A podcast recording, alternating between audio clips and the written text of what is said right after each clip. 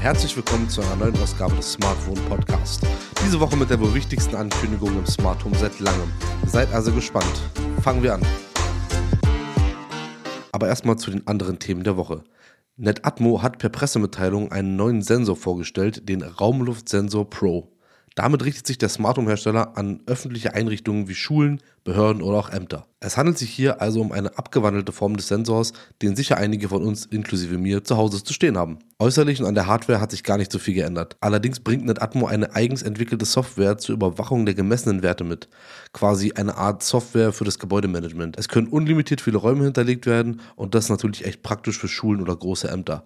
Preise werden hier nicht angegeben, da diese nur auf konkrete Anfrage kommuniziert werden. Wichtig zu erwähnen wäre noch, dass es sich hier um ein Innenmodul handelt und es dafür keine separate Außeneinheit oder Erweiterung gibt. Man benötigt also pro Raum eines dieser Innenmodule. Vielleicht ist es für dieses Modell ein bisschen spät, denn vor allem während der Corona-Hochphase war das Lüften ja vor allem in öffentlichen Gebäuden ein wichtiges Thema und hier hätte der Sensor sicher geholfen. Aber dennoch finde ich die Idee sehr spannend und wenn zum Beispiel Schulen die Sensoren anwenden und der jeweilige Lehrer dann im Raum vielleicht über eine Lampe signalisiert bekommt, dass gelüftet werden muss, wäre das doch echt eine super Sache. Aus dem Hause Google gibt es auch ein neues Produkt und zwar den Nest Wi-Fi Pro Mesh Router. Hier handelt es sich um einen Wi-Fi 6E Router, der sich über die Google Home App einrichten und verwalten lässt.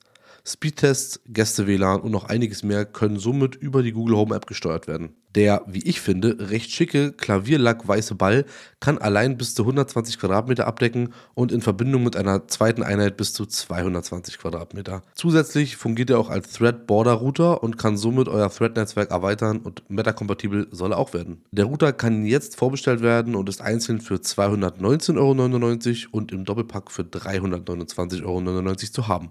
Geliefert wird er dann ab dem 27. Oktober. Speaking of Google Home. Auch hier hat Google nun nach längerer Ankündigung die kommende Neuerung für die Google Home App präsentiert. Es wird sich, vor allem optisch, einiges ändern. Google spricht von einem neuen Layout, welches in fünf Registerkarten unterteilt ist. Favoriten. Hier findet man alles Wichtige auf einen Blick, also Geräte, Automation und so weiter.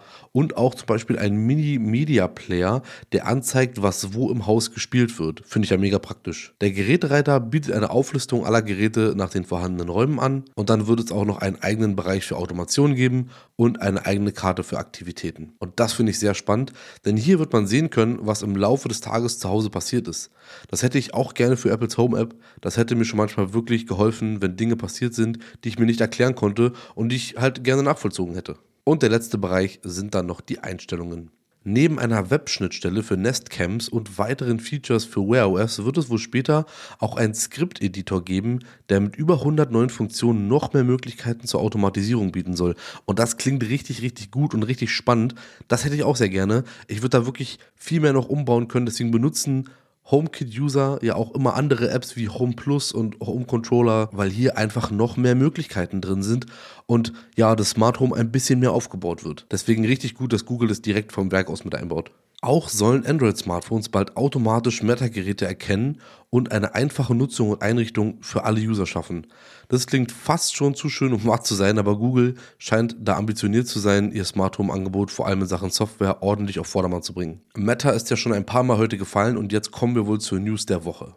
Der Smart Home Standard Meta ist nun in Version 1.0 offiziell und wurde von der Connectivity Standard Alliance, kurz CSA, freigegeben. Entwickler haben nun die Möglichkeit, über das auch eröffnete Zertifizierungsprogramm ihre Geräte für den Standard zu zertifizieren und das Meta SDK ist nun auch für alle frei zugänglich, sodass eben auch direkt für Meta entwickelt werden kann. Alle Produkte, die bereits auf dem Markt sind, können jetzt auch für Meta aktualisiert werden, wenn sie die notwendige Zertifizierung erhalten bzw. vielleicht sogar schon erhalten haben. Auch wenn wir hier wirklich noch am Anfang stehen, ist das ein großer und wichtiger Moment für das Smart Home von heute und von morgen. Hoffen wir mal, dass viele Gerätetypen schnell in den Standard aufgenommen werden und die Vielfalt somit stetig wächst. Zum jetzigen Zeitpunkt sind folgende Gerätekategorien mit dem Standard kompatibel. Beleuchtung und Elektrik, Ventilatorsteuerung, Heizung, Lüftung und Klimatechnik, Türschlösser, Sensoren inklusive Sicherheitssensoren, Fensterabdeckungen und Verdunklungen, Fernsehgeräte und Bridges. Das deckt, denke ich mal, erstmal den Großteil von dem ab, was sich in aktuellen Smart Homes befindet, aber über mehr freuen wir uns natürlich auch. Es wird also sehr, sehr spannend. Besser kann es doch diese Woche eigentlich gar nicht mehr werden, daher verabschiede ich mich schon wieder für diese Folge von euch und ich hoffe, sie hat euch gefallen und ihr konntet etwas mitnehmen. Schreibt mir gerne Feedback an feedback at smart-wohn.de und lasst eine Bewertung für den Podcast auf Apple Podcast da. Das würde mich wirklich freuen. Also, habt eine schöne Zeit und bis nächste Woche. Ciao, ciao.